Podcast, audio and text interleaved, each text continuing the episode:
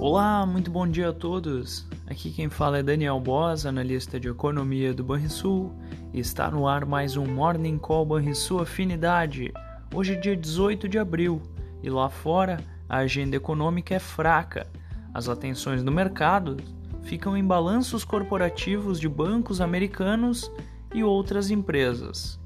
O crescimento do PIB da China de 4,5% no primeiro trimestre acima da previsão de 4% e a alta de 10,6% nas vendas do varejo em março embalam amanhã de terça-feira, apesar dos dados frustrantes da produção industrial do gigante asiático.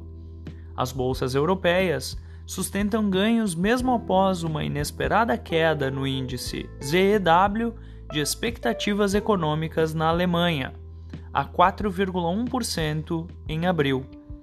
Nos Estados Unidos, os índices futuros das bolsas operam em campo positivo, em meio ao otimismo com o balanço de grandes bancos que serão divulgados no dia de hoje. Essas foram as notícias internacionais. No Brasil, os investidores acompanham a entrega da proposta do novo arcabouço fiscal do governo ao Congresso. Os ativos brasileiros devem ser favorecidos pelo cenário externo o que pode trazer boas perspectivas para as exportações domésticas para a China.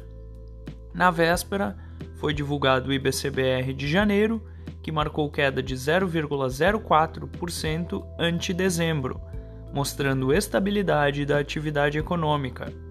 Já no trimestre encerrado em janeiro, o indicador do Banco Central caiu 1,28% na comparação com o mesmo período com o período imediatamente anterior, perdão.